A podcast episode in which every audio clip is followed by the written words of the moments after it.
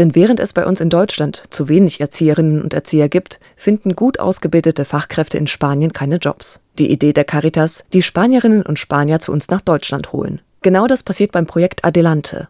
Henning Plüß leitet das Projekt, das übersetzt so viel wie vorwärts bedeutet. Und vorwärts geht es hier für alle Beteiligten. Vorrangig natürlich für die Teilnehmerinnen und Teilnehmer, die aus Spanien kommen. Und wir profitieren natürlich auch davon, weil natürlich es nicht nur so ist, dass im Herkunftsland ähm, die Jobs nicht da sind, sondern dass wir sie hier eigentlich branchenübergreifend en masse haben gerade in den Kitas. Und da können wir natürlich versuchen, auch die Region zu stärken. Die 30-jährige Erzieherin Florencia Mieles hat in Spanien vier Monate lang einen Deutschkurs besucht und arbeitet nun in einem katholischen Kindergarten der Caritas in Hannover. Ich liebe meine Arbeit, ich bin sehr froh. Ich habe gedacht, oh, sehr viele Leute haben mir gesagt, deutsche Menschen sind mehr distant.